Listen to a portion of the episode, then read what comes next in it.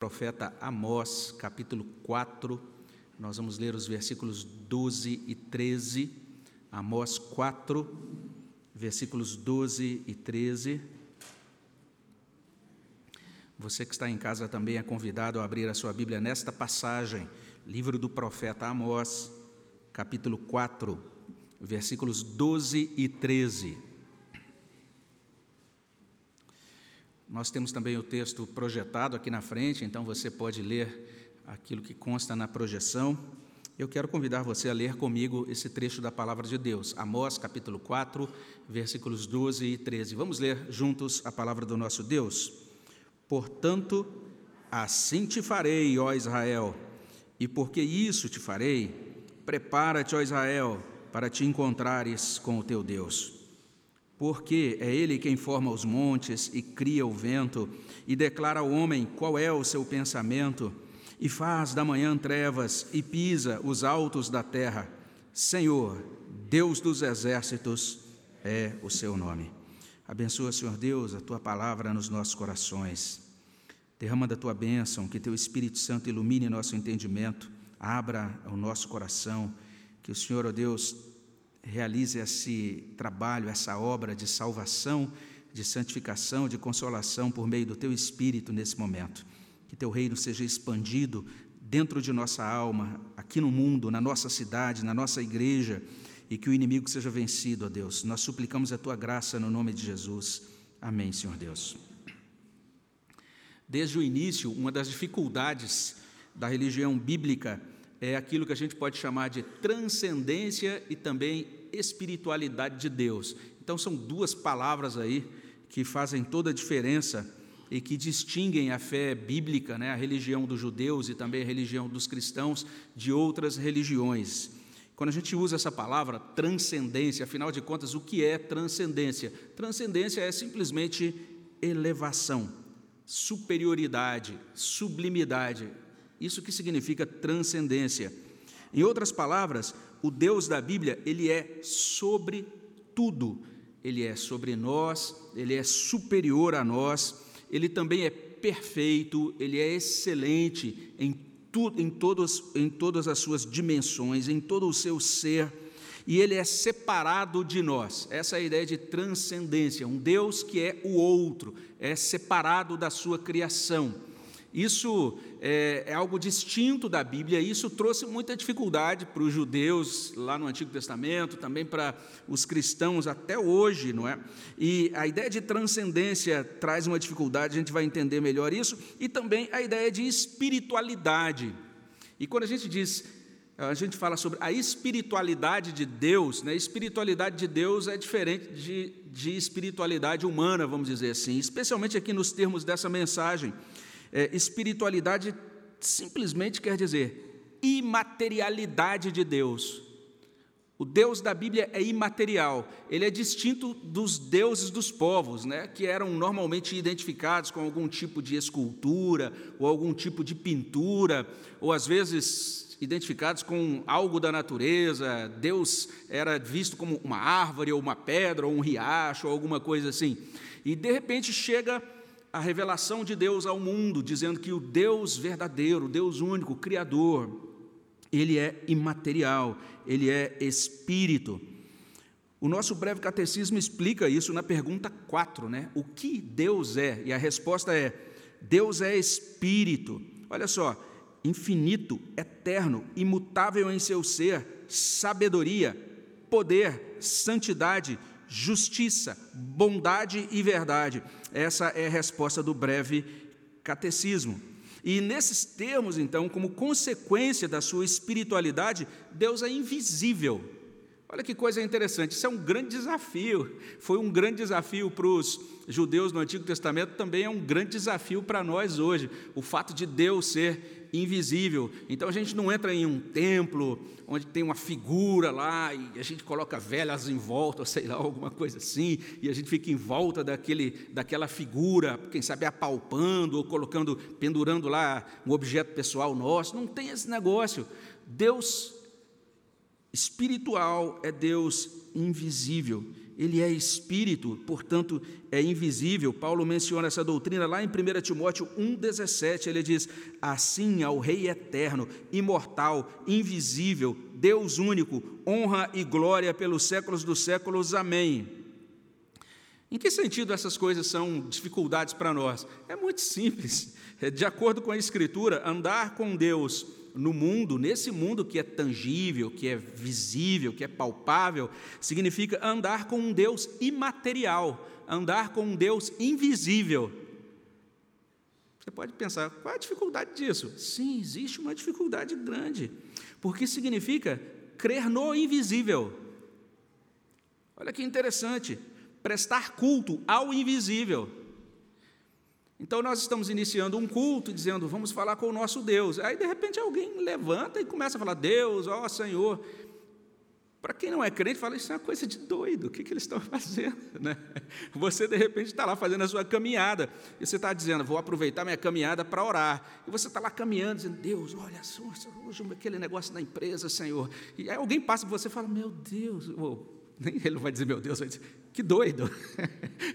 Esse indivíduo é um, é um louco. Ele está falando com quem? Não é? Porque nós estamos falando com um ser invisível, nós estamos cultuando um ser invisível.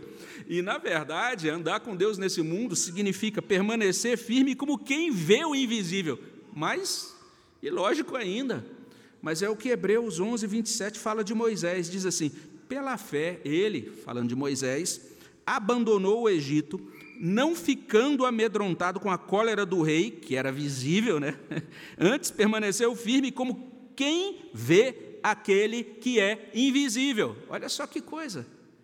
Isso é desafiador demais foi um grande desafio para Israel no Antigo Testamento, porque todas as outras divindades, todos os outros povos diziam: olha aqui o nosso rei, olha para Moloque, olha para Dagon, olha para Baal. E eles podiam olhar mesmo, e podiam até, alguns, em alguns momentos da história, o povo de Israel ficou tão atraído por essas divindades, que a gente tem algumas histórias assim, né?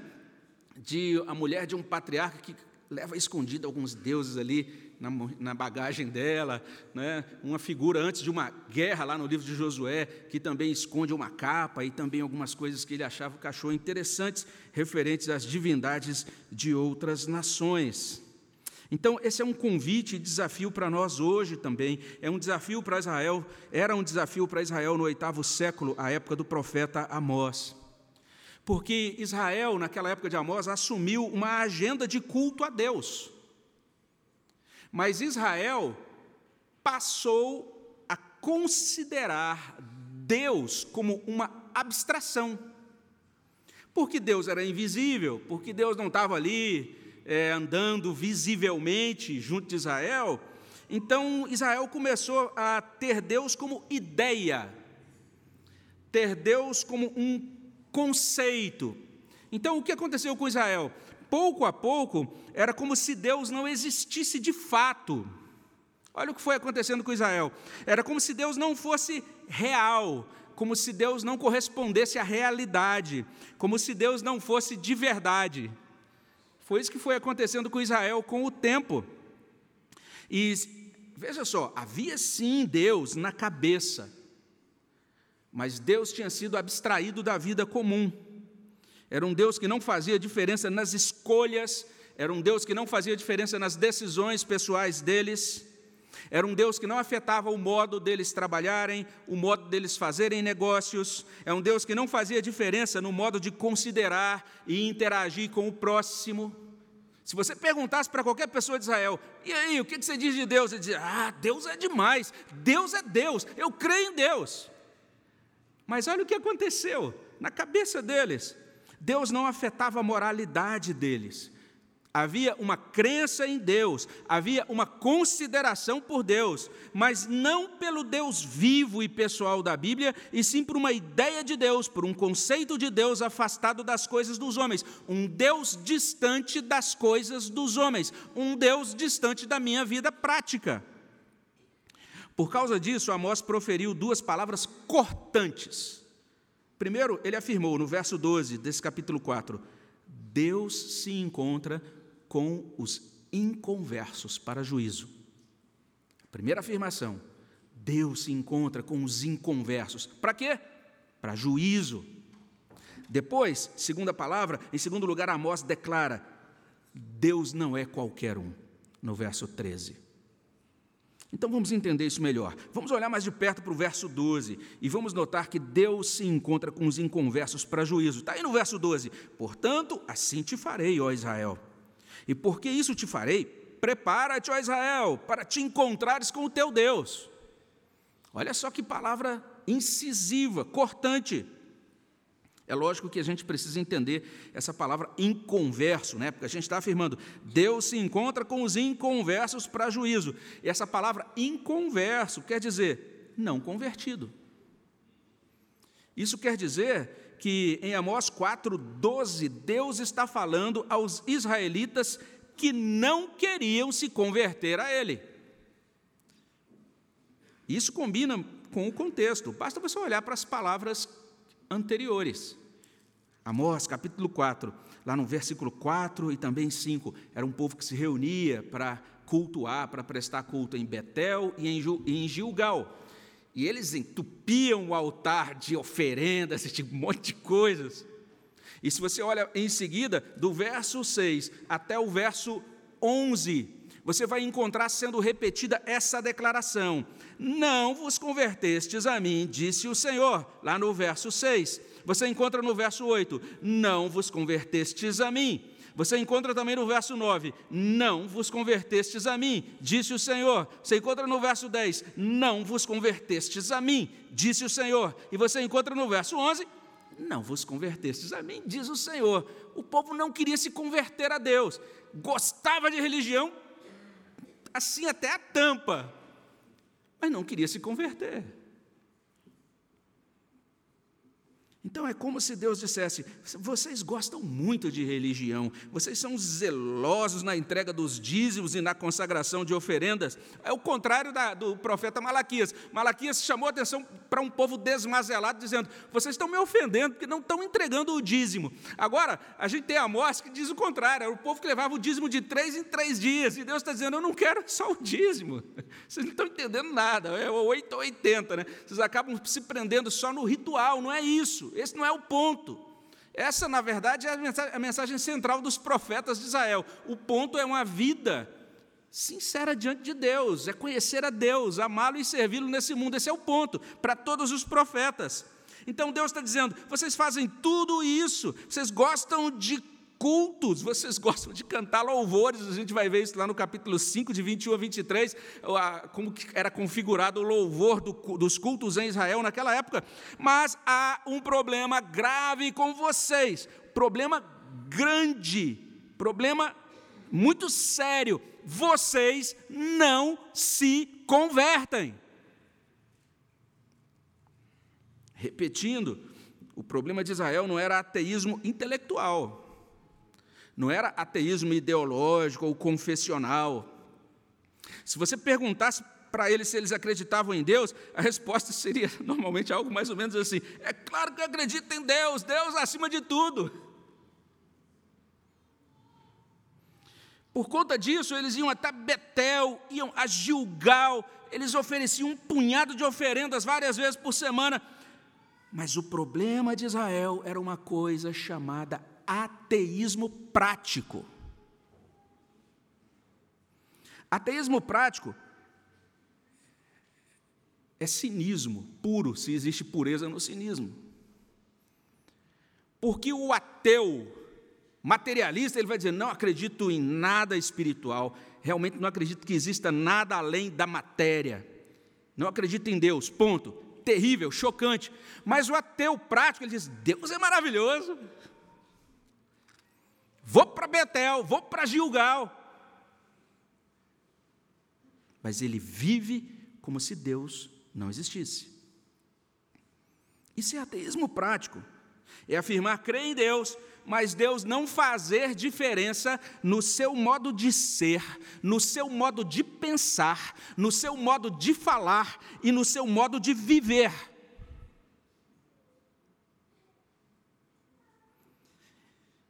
E por fim, ateísmo prático é você viver sem ter medo do juízo de Deus. É você configurar a ideia de Deus em sua cabeça. como se ele fosse um Deus que não vai julgar você. Amós corrige isso, ele anuncia: Portanto, assim te farei, ó Israel, e porque isso te farei, prepara-te, ó Israel, para te encontrares com o teu Deus. Prepara-te. Deus existe, não apenas em nossa cabeça. É isso que o Amós está dizendo. Deus existe e está aqui, presente e ciente de quem nós somos, do que nós fazemos, do que nós deixamos de fazer, invisível, mas real. É isso que Amós está dizendo. Transcendente, mas imanente, ou seja, próximo da sua criação. É como se Deus dissesse aqui em Amós 4, nesse verso 12, por causa disso, ou seja, porque vocês insistem em não se converter a mim, vocês não escaparão de mim. Eu me encontrarei com vocês para um acerto de contas. E essa declaração não é vazia, não se trata de mera retórica, se trata de verdade de Deus verdade bíblica, não é um blefe. Deus fará isso, ele diz, portanto, assim te farei. E ele repete, e por isso te farei, eu farei. Daí, prepara-te para, para te encontrares. E para assegurar a solenidade dessa convocação, o profeta Amós prossegue dizendo uma segunda verdade. Ele vai dizer, em segundo lugar, que Deus não é qualquer um.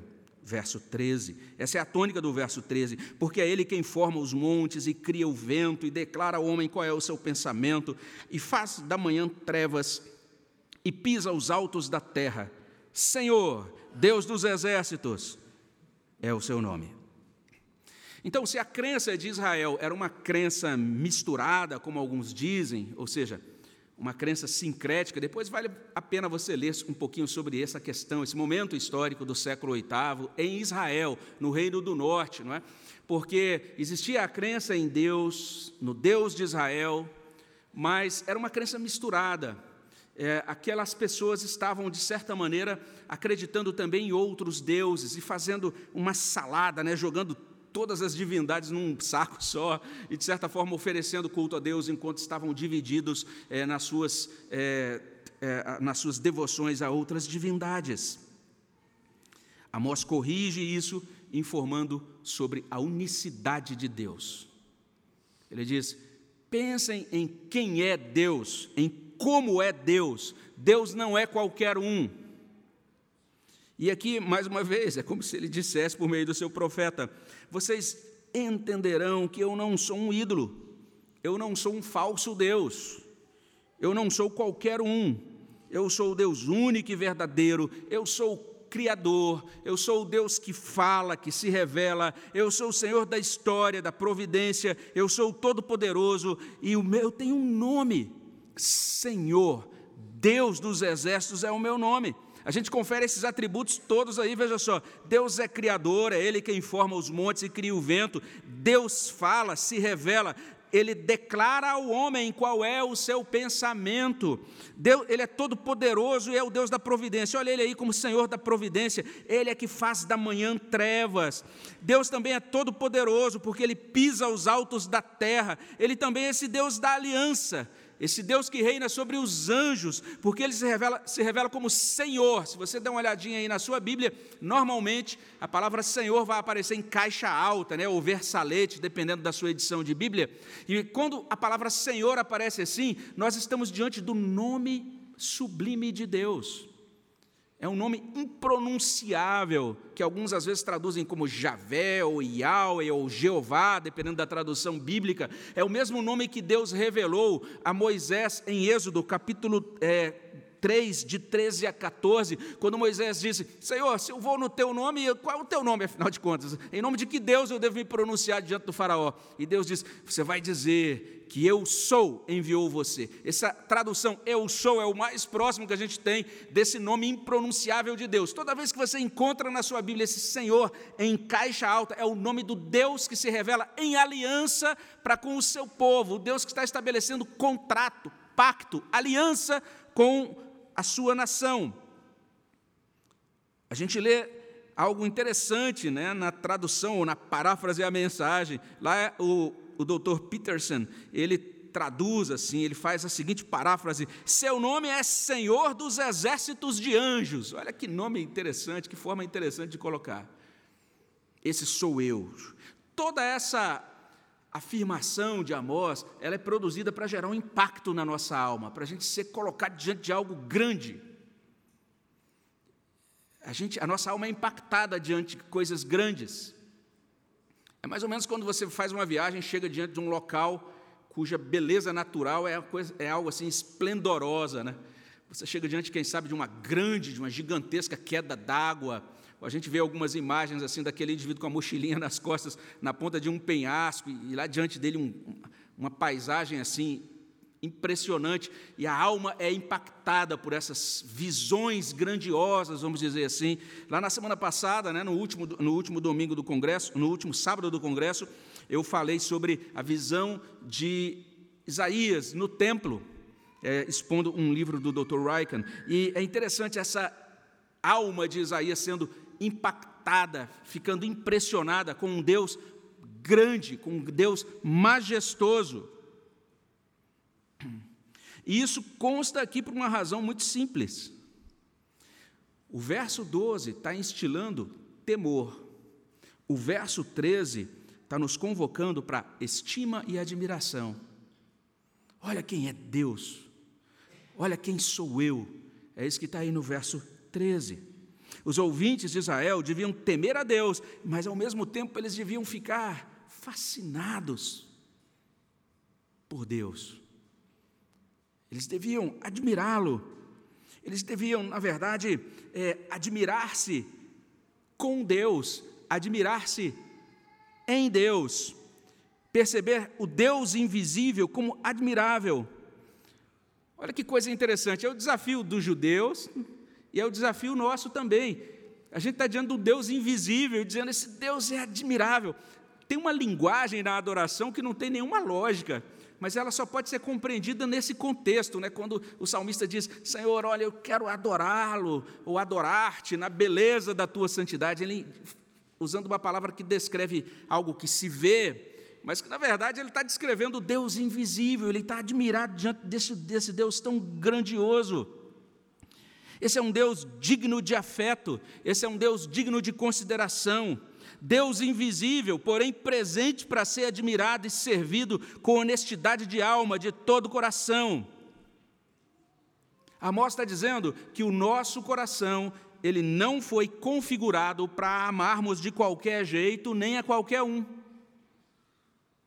É o que Amós está dizendo. Existe um sentido, logicamente, que nós devemos amar da forma mais ampla, incondicional e indiscriminada possível. Porque Jesus ensina lá em Mateus capítulo 5, ele fala sobre isso, Mateus 5, 43 e 40, até 48, que nós devemos amar não apenas as pessoas próximas de nós, mas devemos amar inclusive os inimigos. Entendendo que Deus cuida dos bons e dos maus, faz chover sobre bons e maus. Então há um sentido que o amor tem que ser muito amplo, indiscriminado, incondicional até. Mas existe um sentido em que o amor tem que ser qualificado. É o amor eletivo, é o amor que escolhe. Por exemplo, é assim na relação conjugal. Então lá está um moleque, serelepe, sei lá, jogando uma partida de vôlei, e de repente ele vê aquela menina que está assistindo a partida de lado, ou quem sabe é o oponente dele no outro time, e aí, plim, ele fala, ah, essa aqui com quem eu vou casar. Ele escolhe e fala, agora, a partir desse ponto, eu abandono qualquer outro projeto romântico em função dessa pessoa. Um amor eletivo, é o amor conjugal. Deus nos confere o amor conjugal como uma espécie de metáfora, né, de parábola que aponta para o amor de aliança dele conosco, amor de aliança, amor pactual. O amor com Deus é a mesma coisa, nós deixamos para trás todos os falsos deuses e dizemos: a partir de agora eu não vou amar nada nem ninguém mais do que eu amo a Deus. Eu estou entendendo, estou entendendo que esse é o Deus verdadeiro, único.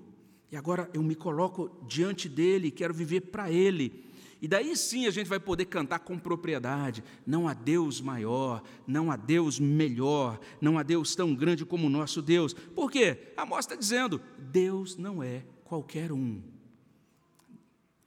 E é assim que ele encerra o seu discurso. Ele iniciou esse discurso no capítulo 4, verso 1, está terminando agora um discurso de, médio, de média proporção, mas muito rico de conteúdos.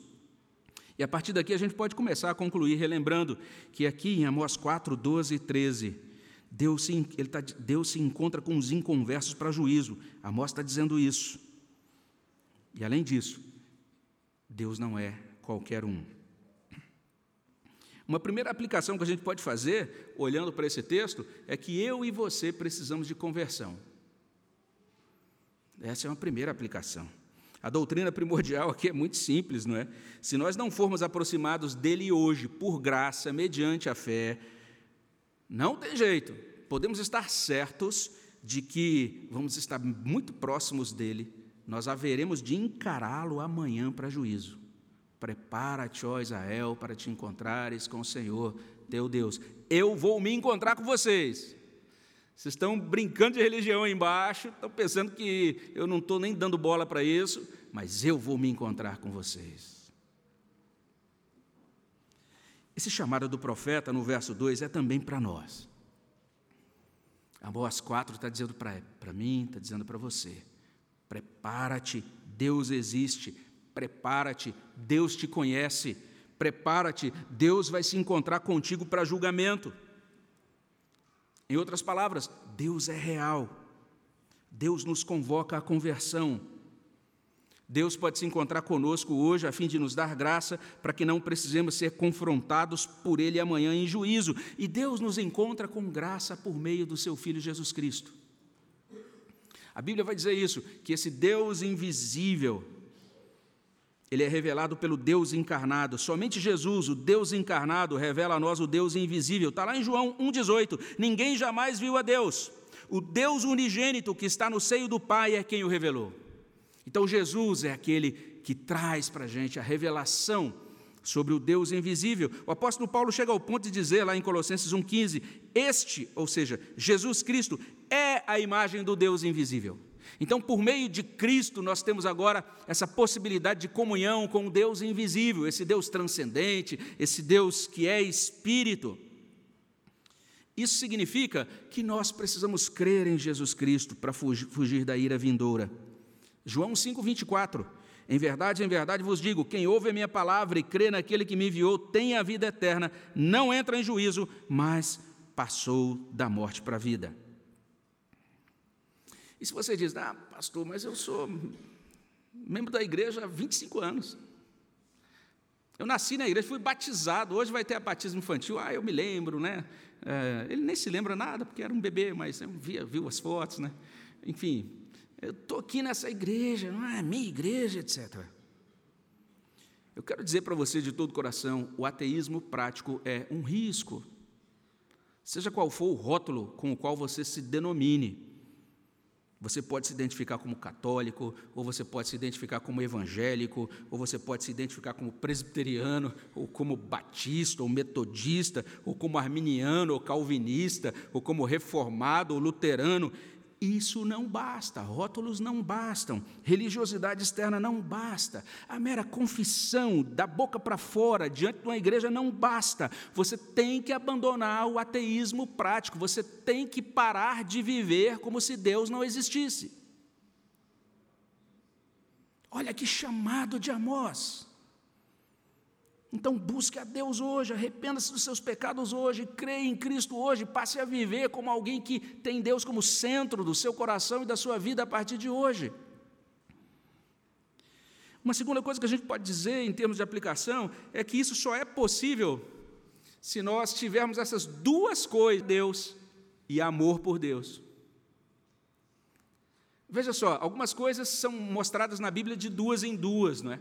E essas duas coisas são assim. Veja só, não adianta você ter só uma ou outra, você tem que ter as duas ao mesmo tempo: temor a Deus e amor a Deus. Somente essas duas coisas podem livrar eu e você do julgamento. Uma vida de temor a Deus, medo desse julgamento.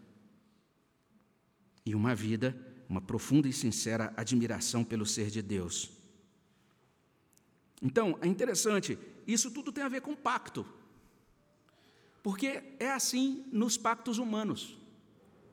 Todos os nossos relacionamentos mais importantes,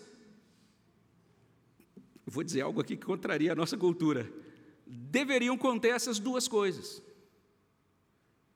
Que coisa esquisita que eu estou falando. Porque a gente vive numa época que é mais ou menos a seguinte: talvez você ouça, tenha até ouvido isso, ou visto pela internet durante essa semana, ou, ou em outro ambiente que você frequentou, não sei. Mas algumas pessoas dizem mais ou menos o seguinte: olha, nós temos que viver pensando só em nós mesmos, diante de Deus. A gente não deve se preocupar com as outras pessoas, no sentido assim de que é muito ruim para a sua alma você viver com medo de decepcionar os outros, ou magoar os outros, ou de repente estremecer sua relação com outros. De repente alguém vai até dizer algo mais ou menos assim para você: Olha, sabe qual é o problema de toda a sua disfuncionalidade? O que causa toda a disfuncionalidade aí da sua vida? É que você até hoje, todos os dias, vive pensando em não decepcionar o seu pai. A pessoa, ah, entendi, rapaz, olha, grande, agora eu estou liberto para ser um adulto feliz, eu não preciso ter, tenho que chutar meu pai para o balde, nem quero saber se eu decepciono ele ou não, né? porque ah, no que, que vale a pena ficar viver com medo de desagradar as pessoas, etc. Mas é, a gente precisa entender que, nos termos da palavra de Deus, isso é um engano, é uma balela. De acordo com a palavra de Deus, nós vivemos e devemos pensar nos outros quando vivemos.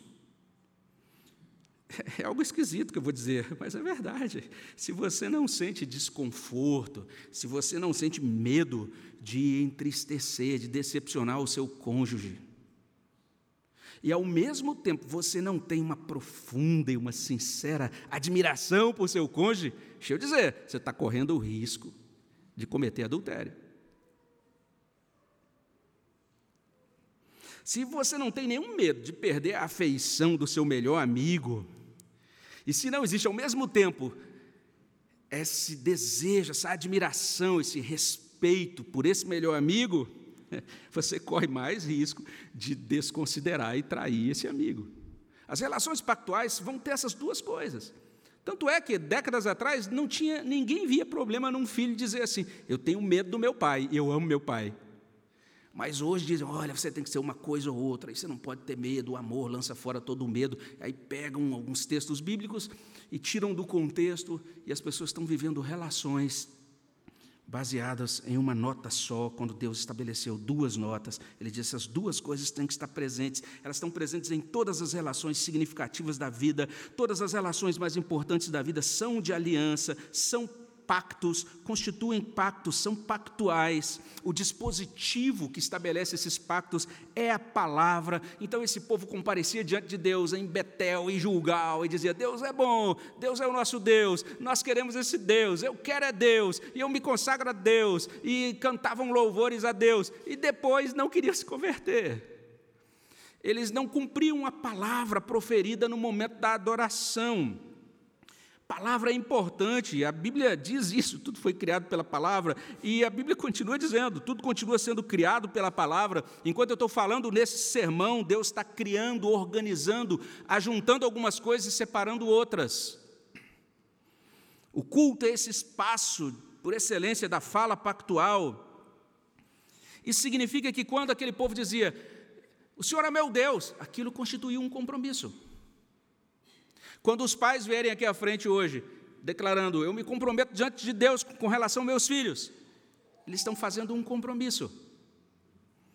A fala cria compromisso, alguma coisa está sendo criada e consolidada quando você fala. Tanto é que Jesus diz: é por causa disso que todo sim deve ser sim E todo não deve ser não. Está lá em Mateus 5, 33 a 37. As promessas são importantes, os compromissos são importantes. E eles são importantes mesmo que em determinados contextos a outra parte pactuante não esteja visível. Eles deveriam cumprir os compromissos com Deus, mesmo Deus não estando visível a eles. Eles deveriam cumprir os seus compromissos com o próximo, mesmo se aquele próximo não estivesse visível a eles. A outra parte continua real, ainda que não esteja presente ou visível naquela hora específica. O pacto existe porque a outra pessoa existe. É assim com Deus. E é assim também quando nós firmamos os nossos compromissos aqui. É por isso que, de acordo com Jesus, o cristão não precisaria de contratos. A própria fala do cristão já seria um contrato. Mas os contratos e a própria Bíblia existem por conta de duas falhas que existem em nós. Primeiro, falha de memória. Segundo, falha de caráter. Porque a gente se esquece a gente não cumpre alguns compromissos. E porque o nosso caráter ainda é muito carnal, a gente desconsidera, descumpre e quebra os compromissos. Israel tinha quebrado os compromissos.